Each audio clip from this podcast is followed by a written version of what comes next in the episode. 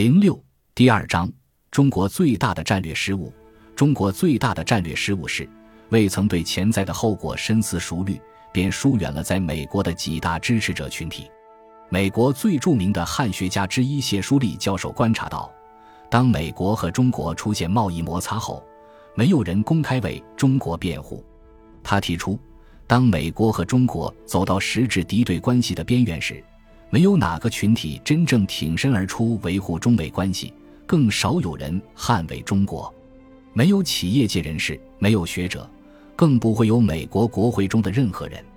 相形之下，在二十世纪九十年代，当美国试图取消给中国的最惠国待遇时，却有一些商界群体对此提出了抗议。中国对美国商界的疏远程度令人惊讶。从理论上讲，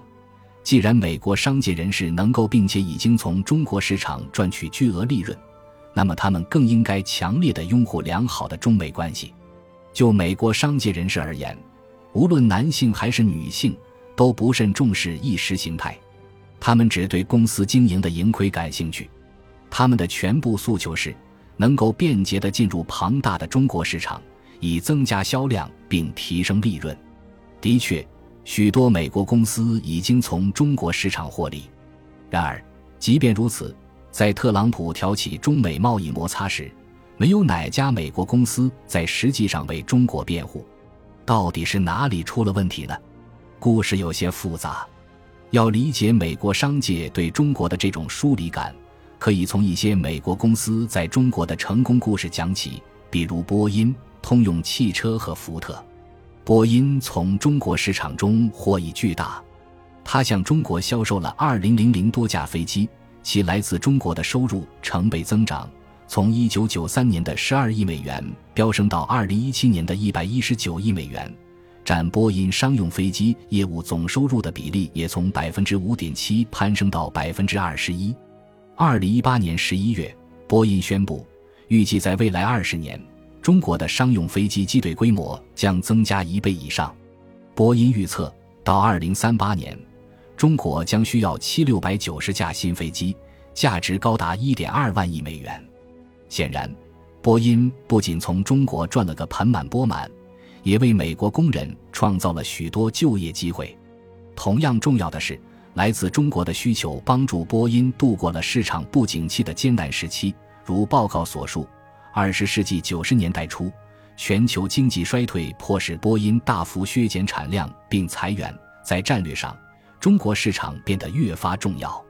在经济不景气时期，波音在中国的业务却风生水起。一九九零年接到了一笔价值九十亿美元的飞机订单，一九九二年向中国交付了第一百架飞机，仅仅两年后又交付了第二百架飞机。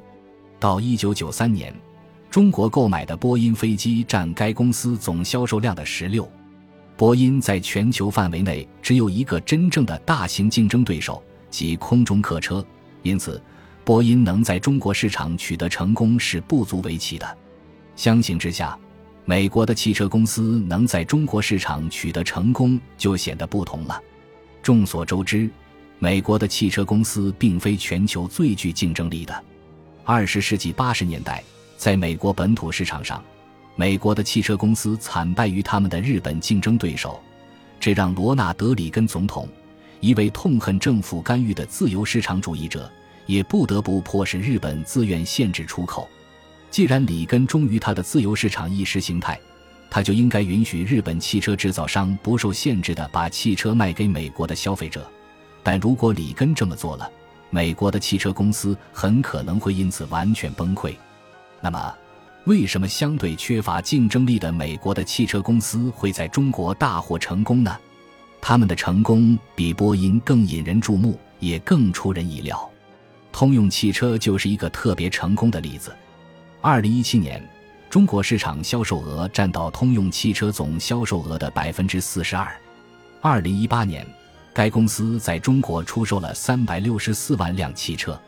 福布斯杂志二零一三年的一份报告和塔夫茨大学的乔纳森·布鲁克菲尔德都指出了通用汽车能够在中国取得成功的一个原因：它与当地生产商建立了合资企业。福布斯杂志指出，对于每一家拓展海外业务的公司来说，本地合作伙伴都非常重要。在中国尤为如此。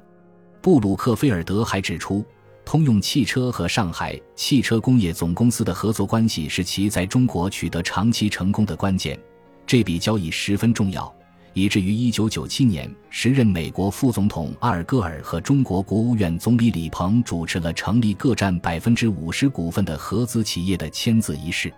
到了1999年，上海通用汽车销售别克汽车的速度和其生产速度一样快。美国的这些汽车公司在进入其他具有全球竞争力的汽车市场时失败了，但他们为何能在中国取得成功呢？最可信的原因是中国政府出台了相关政策，不能仅仅依赖欧洲和日本的汽车制造商为中国人民提供汽车。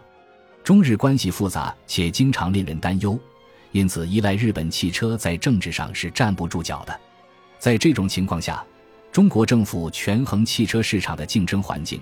为美国的汽车公司提供特定优势也就不足为奇了。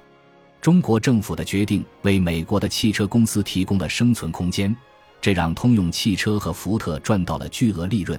他们在中国市场赚得的销售利润比在美国本土市场的还高。二零一七年二月七日，美国有线电视新闻网报道称，中国现在是通用汽车的最大市场。作为世界上最大的汽车制造商之一。通用汽车在中国的销售增长使其销量达到前所未有的水平，尽管它在美国的销量略有下滑，这是自2009年以来在本土市场上首次出现下滑，但通用汽车仍然连续第四年创下销售纪录。在经历了连续七年创纪录的增长后，美国汽车市场到2016年可能达到最高峰。去年创纪录的销售额使通用汽车的营业利润达到前所未有的一百二十五亿美元，增长了百分之十六。就在七年前，通用汽车还遭遇了破产危机，并接受了联邦政府的救助。简言之，中国帮助美国最具代表性的公司之一——通用汽车实现了蓬勃发展。在美国商业界，波音和通用汽车都属于超大型的制造公司。既然他们已从中国市场上赚取了巨额利润，就应该发出最强有力的声音，呼吁美国和中国建立积极的双赢关系。事实上，在中美两国交往的早些年间，美国商界对中国持有乐观态度。一九九三年，当比尔·克林顿总统试图将是否延长给中国的最惠国待遇与人权问题联系起来时，《纽约时报》报道称，许多美国公司。极力游说白宫和国会延长给中国的贸易特权，声称数十亿美元的出口额以及数以千计的就业机会正危在旦夕。此外，他们认为，利用是否给予贸易特权来解决人权问题和武器扩散问题，对说服中国做出改变将收效甚微。一些高管认为，向中国销售产品有助于美国实现政策目标。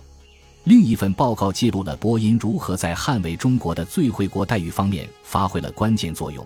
随着反接触势力的巩固，波音和许多其他美国公司在说服国会支持最惠国待遇方面发挥了关键作用。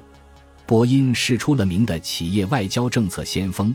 被一些美国人认为是最懂中国的公司，也是做出这类努力的四分卫。一位参议院工作人员评论说。波音在延长中国最惠国待遇问题上对国会施加巨大压力，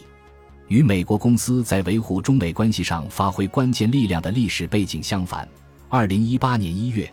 当特朗普突然挑起对中国的贸易摩擦时，没有哪家大型美国公司公开发声去阻止他，这真是令人震惊。事实上，几乎没有美国人试图阻止特朗普，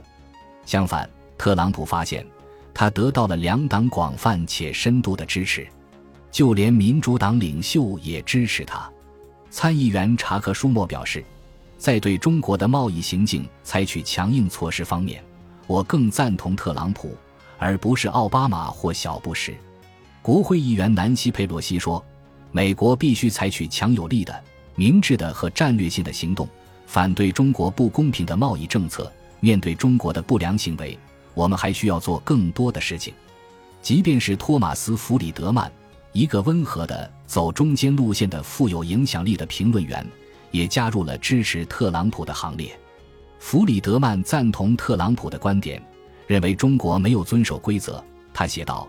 这是一场值得的战斗，